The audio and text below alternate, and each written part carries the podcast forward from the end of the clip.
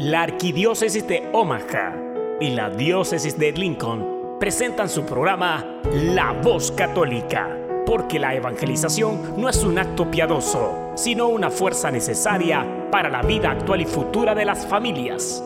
Te invitamos desde ya a escuchar tu programa La Voz Católica.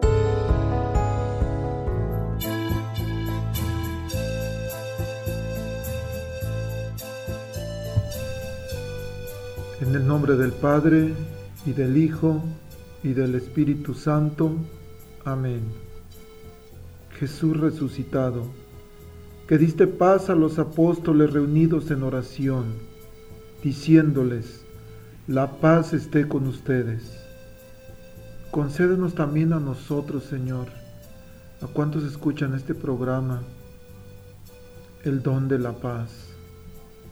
Defiéndenos del mal y de todas las formas de violencia que agitan a nuestra sociedad, para que podamos tener una vida digna, humana y fraterna. Oh Jesús, que moriste y resucitaste por amor, aleja de todas nuestras familias y de la sociedad en general todas las formas de desesperación, de desánimo, de pereza, de indiferencia, para que podamos vivir como personas resucitadas y seamos portadores de tu paz, de tu amor y de tu misericordia. Amén. Muy buenos días queridos hermanos, les saludamos desde los estudios de Radio Lobo y aquí su hermano diácono Gregorio Elizalde, con mucha alegría en este día tan especial que celebramos la resurrección de nuestro Señor Jesús. Hoy tendremos música, tendremos reflexiones al Evangelio de hoy y tendremos también un invitado especial, el Padre Mateo. Él mismo se va a presentar. Este, y vamos a estar hablando sobre la Semana Santa. Lo acabamos de celebrar, posiblemente para muchos de nosotros pasó como una semana más pero no es una semana más, es una semana de esperanza, de reflexión, una oportunidad de acercarnos más a nuestro Señor Jesús. Pero eso vamos a ir viéndolo poco a poco a través de este programa. ¿Qué tal si comenzamos con un canto de Marco López que se llama precisamente Jesús está vivo?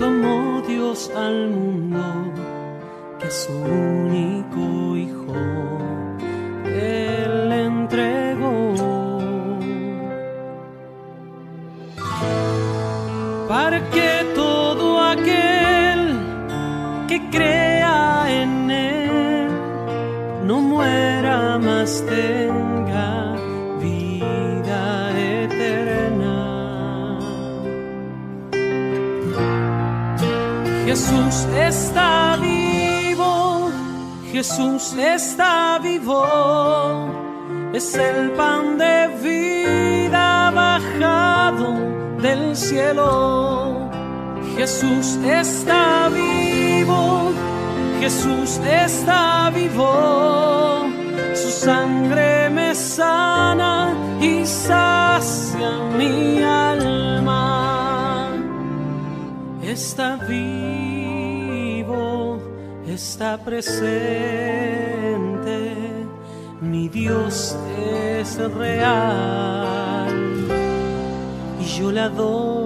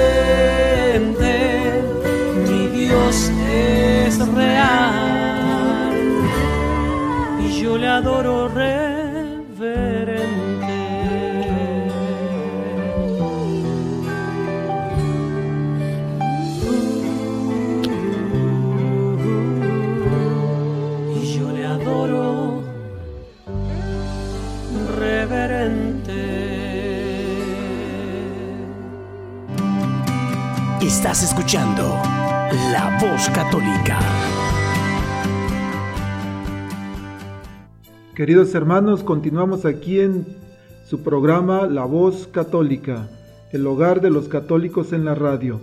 Y bueno, esta mañana tenemos la bendición, como les había prometido, tenemos aquí al Padre Mateo Nigamayer. Padre, muchas gracias por estar aquí, buenos días y bienvenido. Buenos días, diácono, gracias por invitarme. Padre, este, su parroquia es Holy Name. Sí. Hay algunas personas lo conocen, Oh, sí. pero, pero hay algunos que no lo conocen. Padre, ¿de dónde es usted y cuándo fue ordenado? Yo vengo de Omaha. Yo en verdad es mi ciudad y uh, fui ordenado en uh, dos, 2015. Entonces tengo casi cuatro años de sacerdocio. Casi cuatro años. Qué bendición, Padre. Gracias. Gracias por su alegría para los que no lo conocen y sé que los que sí lo conocen, el Padre siempre es muy alegre, siempre con una sonrisa anda sirviendo y siempre muy generoso. Gracias, Padre, por su tiempo. Gracias, diácono. Padre, hoy estamos celebrando un día tan especial, la resurrección de nuestro Señor Jesús. En todas las liturgias de hoy celebramos la resurrección de nuestro Señor Jesús. Y cada año lo hacemos siempre de la misma manera. Pero hay personas que a veces preguntan que por qué la fiesta de la Pascua, por qué la Semana Santa a veces es en marzo, a veces es en abril, por qué cambia cada año. En el año uh, 325, el concilio de Nicea, ellos, este concilio decidió de tener la Pascua en la primera luna llena después del equinoccio vernal. Y el equinoccio vernal es casi el 21 de marzo en cada año. Entonces, la iglesia pone la Pascua en cada primera luna llena después del 21 de marzo. Y por eso cambia también miércoles de cenizas, la ascensión del Señor, Pentecostes, todas estas fiestas, fiestas que tienen relación a la Pascua cambian cada año. Oh, qué, qué, interesante, Padre. Es cierto. Y la, entonces lo primerito que se hace es determinar la fiesta de la Pascua. Y ya de ahí se determinan los demás. 40 días antes, miércoles de ceniza. 40 días después, la fiesta de la ascensión del Señor. 50 días después de la Pascua, la fiesta de Pentecostés. Qué interesante y ahora ya vamos a saber. Cuando nos pregunten por qué es diferente, queridos hermanos que nos escuchan, pues ya van a saber qué contestar. Padre, estamos terminando hoy la Semana Santa. Hemos iniciado eh, la semana pasada con el Domingo de Ramos, después el lunes sé que hubo la misa crismal y digo sé que hubo porque yo también estuve presente ahí, pero ¿podría usted platicarnos un poquito más qué sucede en la misa crismal? tenemos dos cosas pasando, dos cosas muy especiales en la misa crismal. La primera cosa es la bendición de aceites del arzobispo. El arzobispo bendice el aceite que nosotros vamos a usar por todo el año como sacerdotes. En verdad lo usamos para dar unción, la santa unción, cuando una persona está preparando para su muerte. Usamos el aceite de los enfermos. Y también usamos la crisma cuando nosotros estamos confirmando una persona con la delegación del arzobispo, uh, cuando estamos bautizando y también usamos este aceite de catecúmenos cuando nosotros estamos bautizando también para abrir corazones a la palabra, palabra de Dios. Entonces usamos todos estos, aceites por todo el año y el arzobispo está bendiciendo estos, estos aceites para nosotros sacerdotes para que nos usamos por todo este año en nuestro ministerio. Padre, ¿qué pasaría? Y es una pregunta que me he hecho yo y posiblemente algunas personas también. Sí. ¿Y qué pasaría si en su parroquia usted ha, celebrado muchos bautizos, ha este, ungido a muchos enfermos y se le acaba el aceite y ya no le alcanza para el próximo año, para la próxima misa, misa crismal? ¿Qué hacen en estos casos? Si se acabó el, el aceite, nosotros sacerdotes en una emergencia, nosotros podemos bendecir aceite para los enfermos. Si nosotros estamos, por ejemplo, en el hospital, tenemos una persona que está muriendo, no podemos esperar en el obispo para celebrar una misa, una otra misa para bendecir más aceite. Entonces nosotros tenemos la oportunidad como sacerdotes en una emergencia bendecir aceite de los enfermos para dar esta unción. Para los otros aceites necesitamos más del obispo, porque el obispo tiene el derecho y la autoridad por su oficina para bendecir más aceite. Ok, muchísimas gracias, Padre. Qué interesante. Decía usted que en la misa crismal pasaron dos cosas. Lo primero fue la bendición de los aceites. Recordemos que es el aceite o el óleo de los catecúmenos, el aceite de los enfermos y el santo crisma. Pero dijo que había sucedido otra cosa más. Sí, la segunda cosa es la renovación de nuestras promesas como sacerdotes. En, porque en cada misa crismal nosotros profesamos otra vez que nos vamos a seguir Cristo como nosotros hemos prometido en el día de nuestra ordenación sacerdotal. Y para nosotros es, es una buena oportunidad y buen día porque muchas veces durante su ordenación hay muchas cosas, muchas cosas pasando en su mente, muchas cosas y eh, pensamientos que están pasando por su mente y quizás miedo, quizás otras emociones. Entonces puede ser difícil concentrar en lo que está pasando y quedarse en un lugar de paz y de alegría. Entonces para nosotros es un momento regresar a nuestras promesas y renovar nuestras promesas y también nuestro deseo para seguir Cristo, para ir adelante y para llevar a los demás a Él. Muchísimas gracias, Padre. Qué interesante. Y de verdad siempre me impacta. ¿eh? Tengo cuatro o cinco años asistiendo a la misa crismal. A veces me piden ayudar llevando los aceites, pero a veces nada más voy así. Y siempre me ha llamado mucho la atención que ustedes renuevan una vez más sus promesas, su, ese compromiso de darse a Dios, de entregarse a Cristo a través del pueblo. Qué Qué interesante y qué impactante para ustedes, queridos radioescuchas, de cómo los sacerdotes cada año renuevan y prometen, o más bien renuevan sus promesas de entregarse a Cristo a través de nosotros, que somos su pueblo. Gracias, Padre, por, por esa, esa entrega generosa de todos ustedes. ¿Qué pasa si un sacerdote no va a la misa por cualquier situación o, y no puede renovar sus promesas. Ah, ¿Es una obligación tener que hacerlo? Eh, no es una obligación, es simplemente que es simplemente una oportunidad para nosotros sacerdotes participar en una misa con nuestro obispo, que en verdad es nuestro pastor también. y también es una oportunidad para nosotros hacer esta renovación de nuestras promesas. No es obligatorio, no es una falta de obediencia si nosotros no podemos asistir. Y un ejemplo, yo tengo un hermano sacerdote que vive en O'Neill, Nebraska. Es como tres horas y media de aquí, es una distancia muy larga. Él tuvo una funeral, una persona que se murió y empezando en la Semana Santa, él estaba empezando a preparar para Jueves Santo, Viernes Santo, Sábado de la Gloria, y por eso él tuvo que celebrar el funeral en lunes, el mismo día que pasa, en que pasa la misa crismal. Entonces él se quedó en su parroquia simplemente para celebrar el funeral. Ok, Padre, muchísimas gracias. Bueno, parece que martes y miércoles son santos, Oh, sí. pero, pero no hay como, no hubo algo diferente a lo, a lo común, ¿verdad? Por supuesto que ustedes celebran misa diaria. Sí. Es algo que mucha gente no sabe, que ustedes celebran misa diariamente. Padre, llegó el jueves santo. El jueves santo está la liturgia. ¿Qué pasa en la celebración del jueves santo? Hay, hay dos cosas que pasan en esta misa. El lavado de los pies y también hay un momento especial en la plegaria eucarística. La primera cosa es el lavado de los pies cuando lo- nosotros sacerdotes que estamos celebrando la misa, nosotros vamos um, para lavar los pies de algunas personas en nuestra congregación.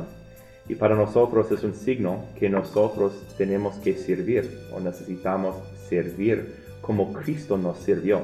Porque no es suficiente que nosotros queramos en nuestra, podemos decir, oficina y nuestra autoridad para decir a la gente que, ah, puede, puede hacer lo que quiero yo. No, tenemos que servir a la gente, no simplemente para llevarlos a Cristo, pero también para llevar Cristo eh, por nosotros mismos. Entonces es muy importante que nosotros recordamos que Cristo es un servidor y quiere servirnos y nosotros como sacerdotes, nosotros servimos por la liturgia, en la liturgia a los demás. La otra cosa es, es ah, hay un cambio en la plegaria eucarística y cuando nosotros sacerdotes estamos ofreciendo esta plegaria es un momento solemne de la misa Am, y durante este momento llega un punto cuando el sacerdote dice en la noche en que iba a ser entregado a su pasión voluntariamente aceptada, algo así. La plegaria eucarística en este día agrega la- las palabras, algunas palabras como ¿qué es hoy? o ¿qué es este día? Para, para ayudarnos a recordar que lo que nosotros estamos haciendo, estamos haciendo en la misma noche que Cristo celebró la primera misa. Entonces, para mí como sacerdote es, es, un, es un gran don para que yo pueda celebrar la misa, ofrecer la- el mismo sacrificio que ofreció Cristo todos estos años antes y también que nosotros podemos participar en el mismo día, este jueves santo, con Cristo entrando en su pasión. Muchísimas gracias, Padre. Entonces, esta, esta tarde o en esta liturgia se instituyen dos sacramentos, Sí. que son, Que son ordenación sacerdotal y la Eucaristía. Qué bueno es el Señor que en esta Semana Santa o en este jueves instituye dos sacramentos, instituye el sacerdocio y por eso les dice a sus discípulos y repite las palabras a ustedes, hagan esto en memoria mía. Sí. e instituye también la Eucaristía, que es nuestro pan para el camino, y por eso cuando, o también es el sacramento de nuestra fe, cuando el sacerdote hace la elevación y dice, este es el sacramento de nuestra fe. Qué importante por eso es vivir la liturgia en esta semana de una manera reflexionando qué es lo que realmente sucedió en aquel momento, hace casi dos mil años, cuando nuestro Señor Jesús instituyó estos sacramentos, pero también cómo podemos nosotros prepararnos de la mejor manera para recibirlo, para estar conscientes que nuestro Señor Jesús, presente, cuerpo, alma y divi- y divinidad, está en la Eucaristía. Oh, cierto. Padre, el, continuamos el caminar en, en la Semana Santa y el viernes. El viernes este, ¿Es el único día en el año en que no se celebra misa? En verdad hay dos días, es Viernes Santo y Sábado de, la Gloria en la mañana. Porque normalmente, como usted dijo, sacerdotes, nosotros sacerdotes celebramos misas diarias. En cambio, nosotros no celebramos una misa en Sábado de la Gloria ni Viernes Santo. Y no celebramos misas porque Cristo se murió. Entonces no tenemos la habilidad para celebrar una misa cuando nuestro Salvador quien en verdad nos da el poder para celebrar la misa, está muerta. Qué interesante. Hay algo más que hacemos o que hicimos el Viernes Santo, Padre. Se le llama adoración a la Santa Cruz. Pero aquí quiero detenerme un poquito y queridos hermanos que nos escuchan, por favor pongan mucha atención, porque a veces nos atacan nuestros hermanos separados, a veces mismos católicos que van a misa, que a veces van con frecuencia, a veces no van con mucha frecuencia, pero han escuchado decir que por qué adoramos el madero, que por qué estamos adorando la cruz si es simplemente un pedazo de madera. Pero esto es algo mucho más profundo que debemos de entender. Padre, ¿podría por favor explicarnos Oh, un cierto. poquito? Cierto. Muchas veces la tentación es decir que yo voy a adorar el madero, pero no es así, porque nosotros como católicos, nosotros adoramos solamente a Dios, a Cristo, especialmente a Cristo que se hizo carne para salvarnos. Entonces nosotros, cuando nosotros estamos am, venerando, venerando, Sí. Gracias. Cuando nosotros estamos venerando la cruz, nosotros estamos adorando el misterio de la muerte y resurrección de Cristo, porque nosotros tenemos salvación por su muerte y resurrección. No es que nosotros estamos adorando el madero sin Cristo, no. Besamos el madero porque este madero tuvo Cristo. Cristo se quedó en este madero y para nosotros este madero que en verdad en que se quedó Cristo, Él se quedó en este madero para nuestra salvación. Por eso adoramos el misterio de Cristo, murió y resucitó. Y la otra cosa, si, si quieren, eh, en verdad es una cosa importante también, es para reconocer el valor del- de la cruz en nuestras vidas, que no podemos vivir, vivir una vida cristiana sin la cruz, porque la cruz va a conformarnos, va a crearnos, hacernos más como Cristo. Y por eso tenemos que pasar por este misterio en nuestras vidas también. Qué interesante. Queridos hermanos que nos escuchan, recuerden, no adoramos el madero cuando besamos la cruz en signo de reverencia, de respeto. Realmente estamos adorando el misterio. Y qué importantes esas palabras. Somos salvados por la cruz y la resurrección de nuestro Señor Jesús. ¿Locura para muchos? Sí, por supuesto, dijo San Pablo, primera carta a los Corintios 1:23. Pero nosotros predicamos a Cristo crucificado, piedra de tropiezo, escándalo para los judíos, pero para nosotros poder y salvación. Entonces, cuando estamos besando la cruz, sabemos perfectamente que es un pedazo de madera, pero también sabemos que no estamos besando la madera, que no estamos adorando ese pedazo de madera, sino que estamos pensando en el misterio que nuestro Señor Jesús realizó en la cruz. Muchas gracias, Padre, qué Usted, interesante. diácono, gracias. El Padre, continuamos nuestro caminar Sí, y sí. llegamos al, al sábado santo o sábado de gloria. Ese día se enciende fuego nuevo, se enciende un cirio pascual nuevo, ¿sí? ¿Qué significa eso, Padre? En verdad significa la resurrección de Cristo por la iluminación de las tinieblas del mundo. Y tenemos este, tenemos este tema de, lo- en verdad, los padres de la iglesia. Un ejemplo es San Justiniano el mártir. Él se escribió una carta describiendo que las puertas de, de los cielos van a iluminarlos, van a iluminar nosotros, para que el misterio de la cruz de Cristo ilumine nuestras vidas. Y por eso estamos celebrando la victoria de la cruz y la resurrección por la luz del mundo, quien es Cristo. Y podemos regresar al primer capítulo del Evangelio de San Juan, donde esta luz se fue a... Esta luz venió al mundo para nosotros, para iluminarnos. Entonces nosotros empezamos nuestra celebración el sábado de la gloria con fuego, con luz. Y es importante que no tenemos más luces de la iglesia, no, no encendemos más luces, es solamente luces en, en las velas que nosotros tenemos en nuestras manos. Porque nosotros tenemos estas luces de la luz pascual, quien es otra vez Cristo. Y también se bendice agua, ¿verdad? Oh, sí, cierto. Es el, el momento también en que los catecúmenos son recibidos en la iglesia. Sí. Mucha gente piensa que es la primera vez que va a escuchar la palabra catecúmenos. Ujú. ¿Podría por favor describirnos un poquito qué es y qué son, qué hacen? Sí, los catecúmenos son los que no son bautizados y ellos van a recibir por la primera vez el bautismo en el, nombre de la Santísima Trinidad, como nos enseña Cristo en Mateo 28.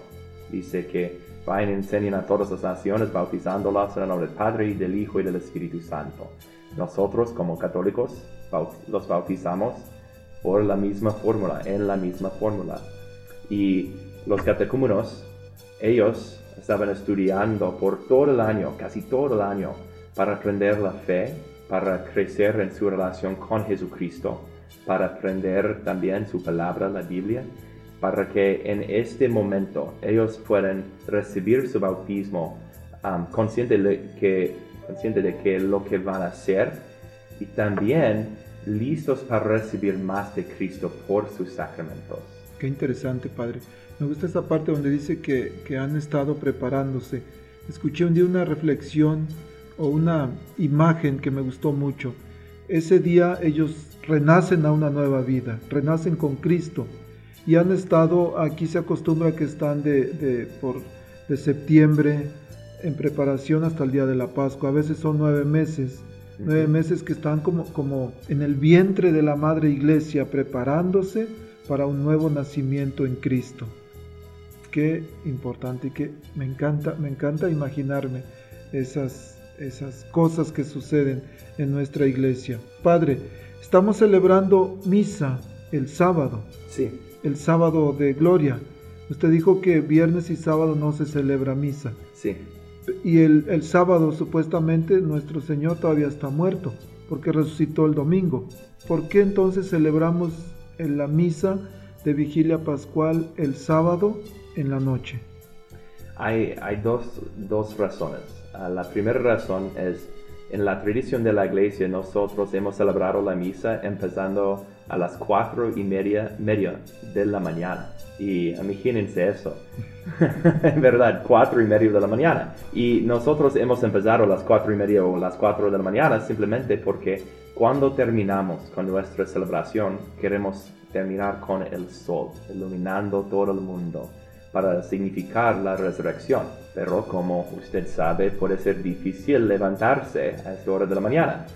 Y por eso la iglesia usa la tradición de los hebreos, los judíos, que dicen que el sábado, el, día de Dios, va a empezar en la tarde o en la noche del día, el día anterior. Entonces nosotros seguimos la tradición de los hebreos celebrando el sábado día de gloria del Señor, un día, empezando un día antes, en la noche antes.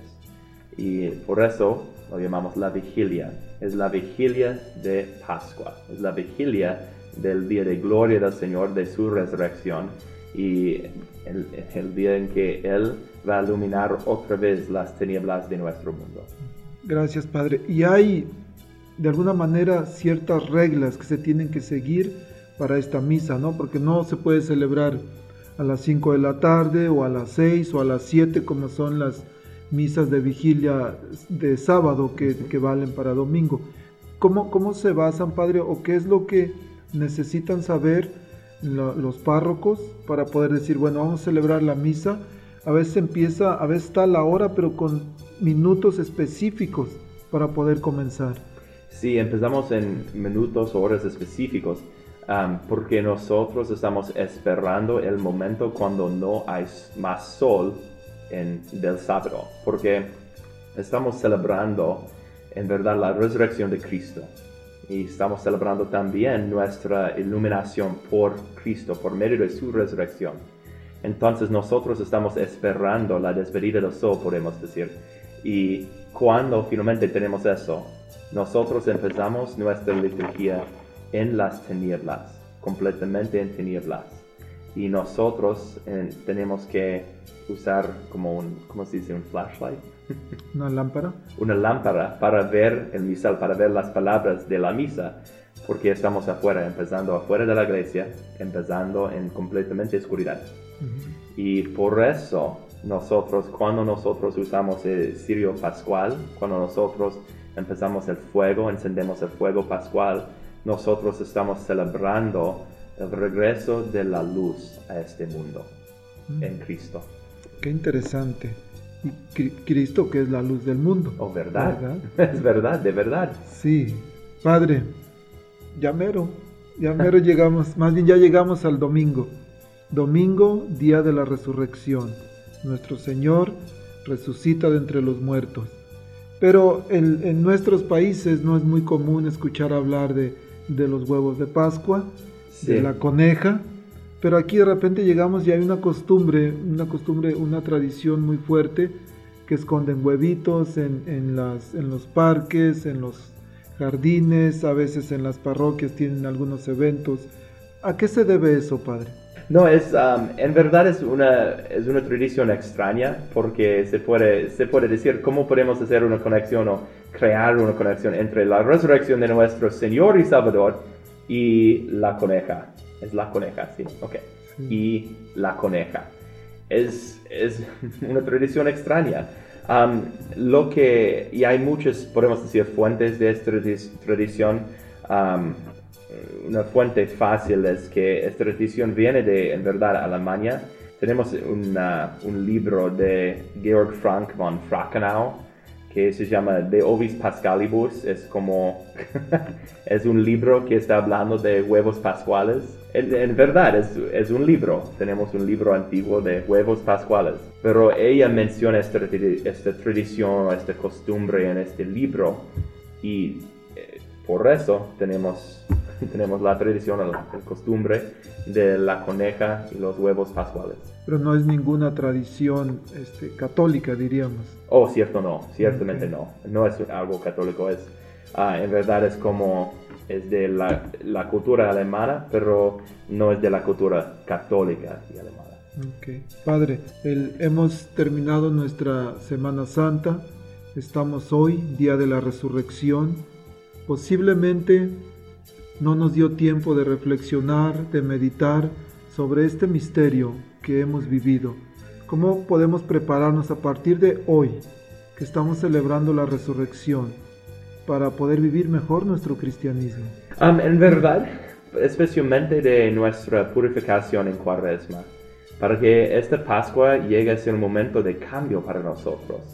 Porque en verdad nosotros entramos en la Pascua para estar más con Cristo, para acercarnos más a Él y para quitar más de nuestro pecado, nuestro orgullo, egoísmo, todas las cosas que en verdad nos llevan a lugares donde no está Cristo en nuestros corazones. Y por eso, donde Cristo no está en nuestros corazones.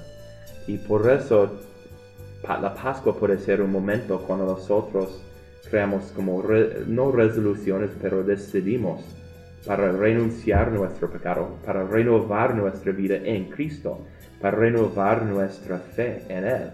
Entonces la Pascua es un momento en que celebramos la resurrección de Cristo, pero es importante que esta, esta fiesta, esta celebración toque nuestras vidas, porque si nosotros estamos, no estamos entrando en nuestros corazones en relación con Cristo resucitó, en verdad no vamos a experimentar las gracias que Él quiere darnos por medio de su resurrección. Entonces mi consejo como sacerdote es, simplemente, es ciertamente pasar tiempo con Él. Pasar tiempo con Él para reflexionar en lo que pasó durante Cuaresma, para reflexionar en donde Él quiere estar en su corazón. Y finalmente, para rezar no como más tiempo, pero para profundizar nuestras oraciones, para que nosotros podamos crecer en nuestra oración. Y por eso es es muy simple, es simplemente pasar tiempo en su presencia, es pasar tiempo con Cristo, dejando el Cristo que nosotros tenemos por medio de su resurrección, nuestro Salvador, dejándolo amarnos, dejándolo acercarse a nosotros, porque Él se murió y resucitó para nosotros. Entonces es importante que nosotros lo dejamos la oportunidad que quiere, que es acercarse a nosotros. Y para eso tenemos la oportunidad. hay dos eh, épocas en el año. En Navidad eh, celebramos la Navidad y, después tenemos la octava de Navidad. Sí. Y ahorita, hoy celebramos la Pascua, la resurrección, y de aquí por ocho días sí. celebramos la octava de Pascua. Sí. ¿Y qué significa, Padre, la octava de Pascua o qué podemos y debemos hacer en este tiempo? en verdad, si podemos asistir a la misa cada día, porque tenemos estas octavas en la iglesia, porque cada día es, en verdad, es como la misma fiesta. Entonces, en la octava de Navidad, cada día es como Navidad, porque es una fiesta más grande y nosotros no podemos, no podemos limitar esta fiesta en un día. Entonces, también cada día de la, de la octava de Pascua es como Pascua.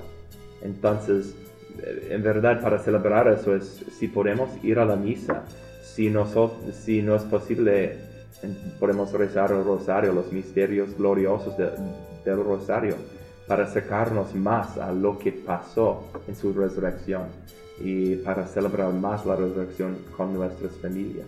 Padre, muchísimas gracias por su tiempo, por su generosidad. Vamos a escuchar un canto que se llama Vive Jesús, pero antes quiero de verdad de corazón darle las gracias, agradecerle su tiempo, siempre muy generoso de estar con nosotros. Y queridos radioescuchas, este, pues el Padre estará celebrando en un momento más la misa a las 12 del día en la parroquia de Holy Name. Para los que digan, ¿y dónde vamos a encontrar al Padre? A veces algunos quieren, escuchan a los sacerdotes y dicen, ah, me gustaría saludarlo personalmente. Entonces, 12 del día en Holy Name, que está en dónde, Padre? Que está en calle 45 y Fontanel. Ok, ya escucharon, 45 y Fontanel aquí en Omaha, Nebraska. Padre, le agradezco muchísimo, muchísimas gracias. Que Dios lo siga bendiciendo. Gracias para invitarme para estar aquí.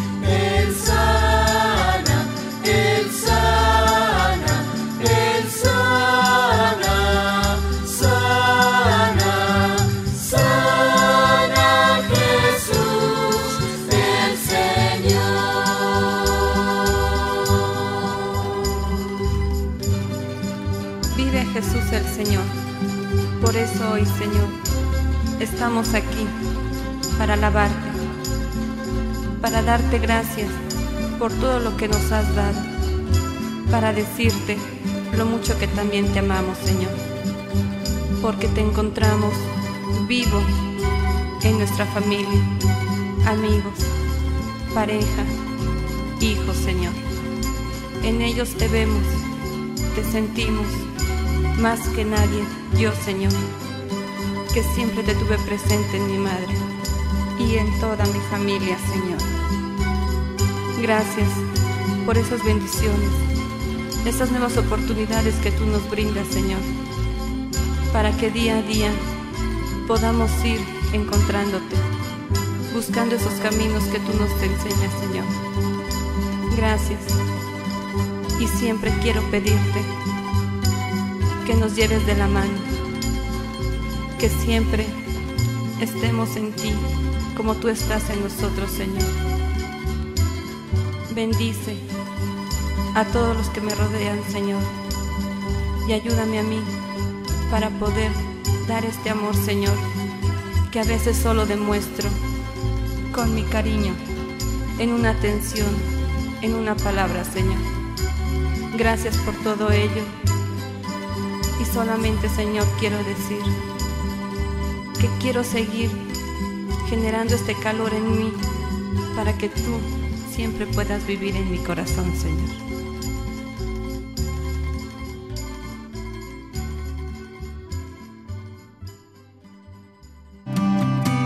Estás escuchando La Voz Católica. Y ahora vamos a escuchar una reflexión de Fray Nelson Medina sobre cuál fue el regalo más grande que Jesús nos dio. Amados hermanos, muchos milagros hizo Jesús en vida, pero el milagro propio de su muerte y de su Pascua se llama comunidad. Nosotros somos el milagro de Cristo. Que los seres humanos nos podamos unir, perdonar, apoyar, que podamos tener sentimientos de compasión, de solidaridad y que unidos en Cristo avancemos hacia la casa del Padre Celestial. Ese es el milagro más grande de Cristo. Y no sucedió durante el tiempo de su vida, sino que sucedió con su muerte. Es importante descubrir en la comunidad el gran milagro. Observemos, hermanos, que las discusiones de los discípulos sobre quién es el primero se acabaron a los pies de la cruz, se acabaron a la puerta del sepulcro y se acabaron en la gloria de la Pascua. El fuego bendito de la Pascua acabó con esas discusiones. Ya no tenían que pelear quién era el primero, porque cuando Dios nos ama, cuando Dios nos deja sentir su amor, es como si cada uno fuera el único, es como si cada uno fuera el primogénito, es como si cada uno recibiera tanto que pudiera sentirse saciado y más. Por eso la Pascua, por eso el milagro de la Pascua, la comunidad, es el gran milagro que también necesita nuestro tiempo. Cuando uno le dice la palabra milagro, uno piensa en algo que es imposible que suceda. Por ejemplo, que un paralítico se levante es una cosa que parece imposible y la vamos a encontrar muy pronto en los textos de los Hechos de los Apóstoles. En el capítulo tercero vamos a encontrar a un paralítico de nacimiento que se levanta por la fuerza de la palabra del apóstol San Pedro, acompañado de San Juan. Eso es un milagro. Milagro es lo que parece imposible, lo que no tiene explicación en las solas causas humanas. Pues me atrevo a decir que la comunidad es el gran milagro, el gran milagro de la Pascua de Cristo, porque la comunidad hace cosas imposibles y se lo voy a demostrar con cuatro ejemplos que tienen mucho que ver con esta hermosa asamblea que tengo ante mis ojos que en el mundo de hoy y como están las cosas, un joven se sienta llamado y feliz a ser completamente casto con su novia. Eso es un milagro. Pregunta por la calle para qué sirve el noviazgo y cómo se tratan los novios y te darán una versión muy distinta. Pero una vez que este muchacho y su amada están en la comunidad, escuchan la palabra de Dios, oran, vigilan, pero no se fían de sus solas fuerzas, empiezan a cultivar el don precioso de la castidad. Para el mundo eso es imposible, pero si uno recibe el cariño de una comunidad, si uno se siente amado por una comunidad feliz, capaz de reír, capaz de ser amado y de amar, a esa persona, esa persona puede vivir la castidad. Y eso es un milagro. La gente lo considera imposible, pero sucede. Y cuando uno es sacerdote y cuando uno está en un grupo de esta naturaleza y uno los conoce y uno habla con ellos y tal vez alguna ocasión tiene oportunidad de confesarlos, uno ve que eso es posible.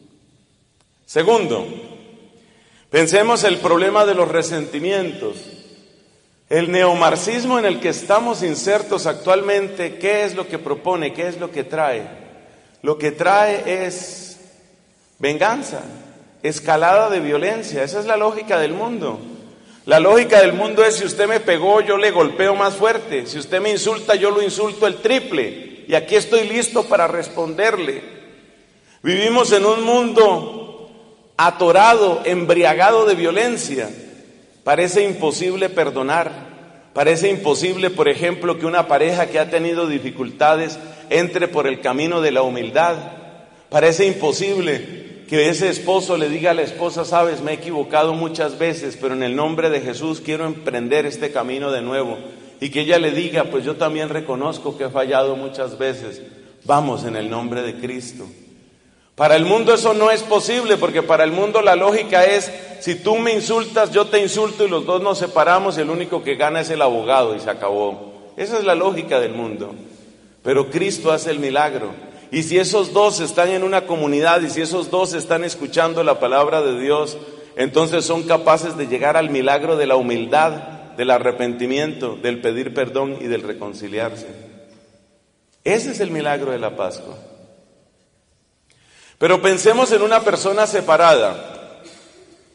Algunos de los que están aquí presentes han vivido o están viviendo esa situación. ¿Qué es lo que le dice el mundo a la persona separada? Ah, usted tiene derecho a rehacer su vida, búsquese otra, búsquese otro.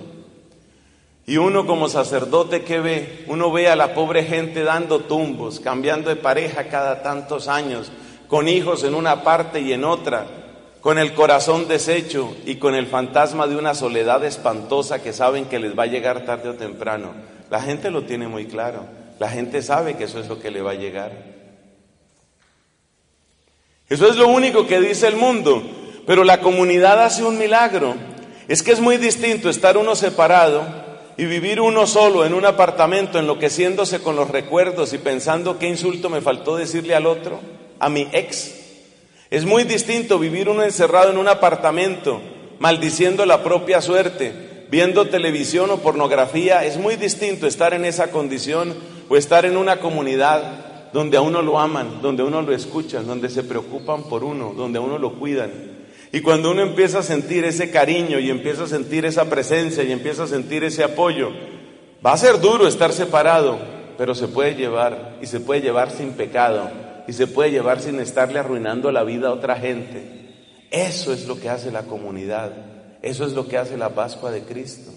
Y aquí hay gente que podría levantar la mano y decir, ese soy yo, eso es lo que me está pasando a mí. Sin comunidad no se puede. Sin comunidad a uno se lo traga el mundo, se lo traga la soledad, se lo tragan los recuerdos y se lo devora la amargura. Pero con Cristo, con Cristo en el alma, sí se puede.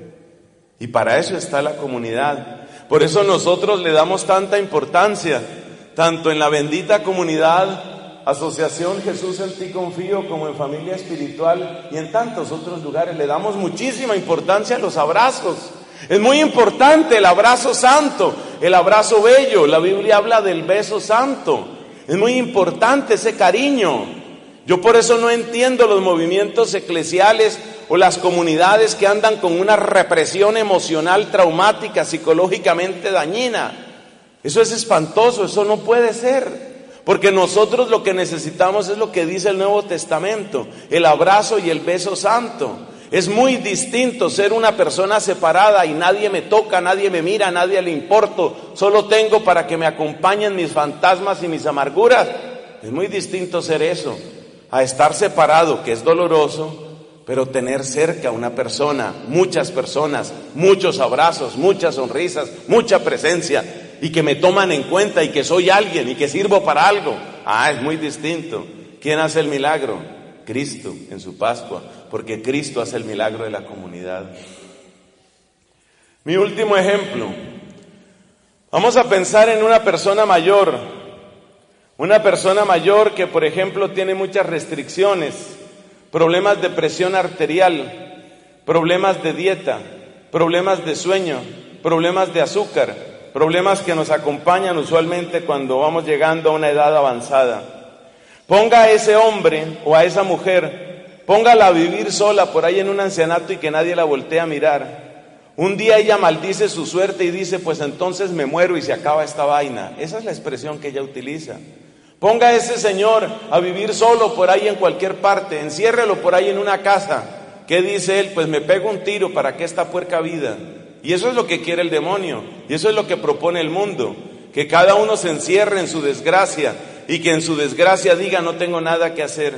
Pero ponga a ese mismo adulto mayor, a esa misma adulta mayor, póngala en una comunidad, en una comunidad donde tiene cariño, donde tiene alegría, donde tiene abrazo, donde tiene atención. Y eso parece un milagro. Y eso también lo hemos visto aquí.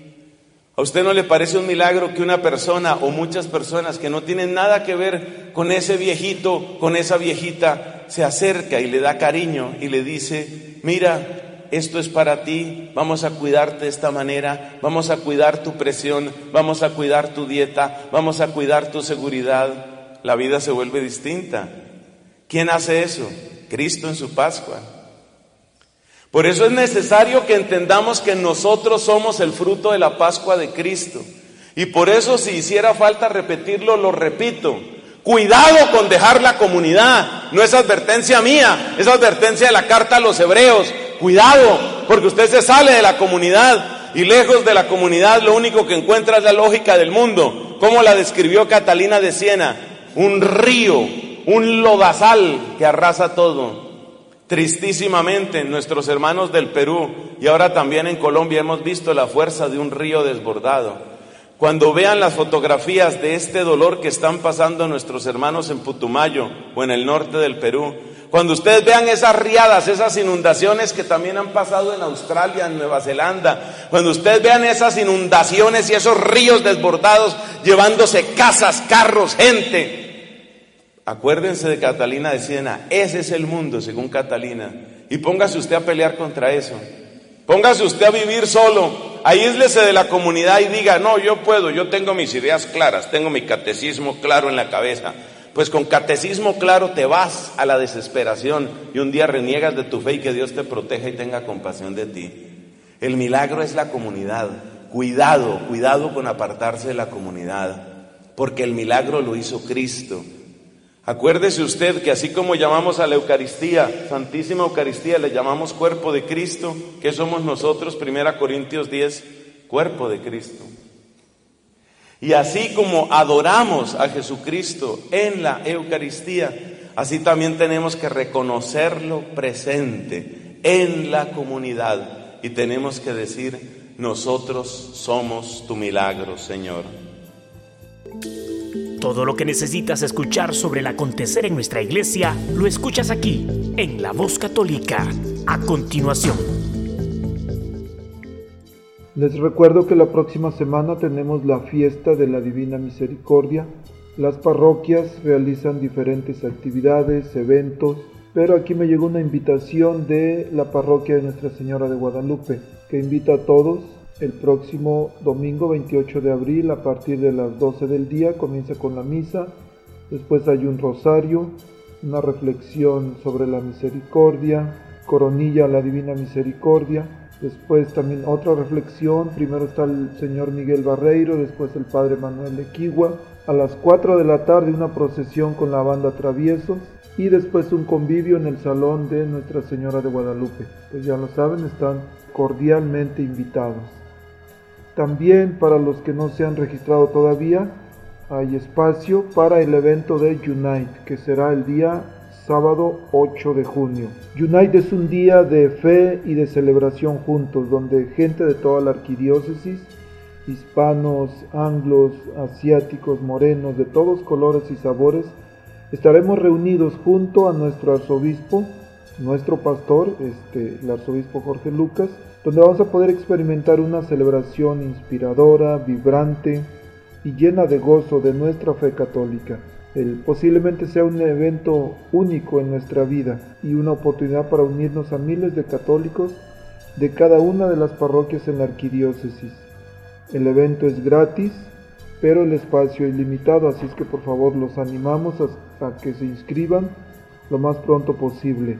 El evento va a ser completamente bilingüe y también va a haber una sesión completamente en español donde tendremos el mariachi, tendremos este, bailes folclóricos, viene una, banda de música de Tijuana y San Diego, el padre Miguel Ángel Sánchez y Fuerte Dios, que lo pueden encontrar en, en YouTube.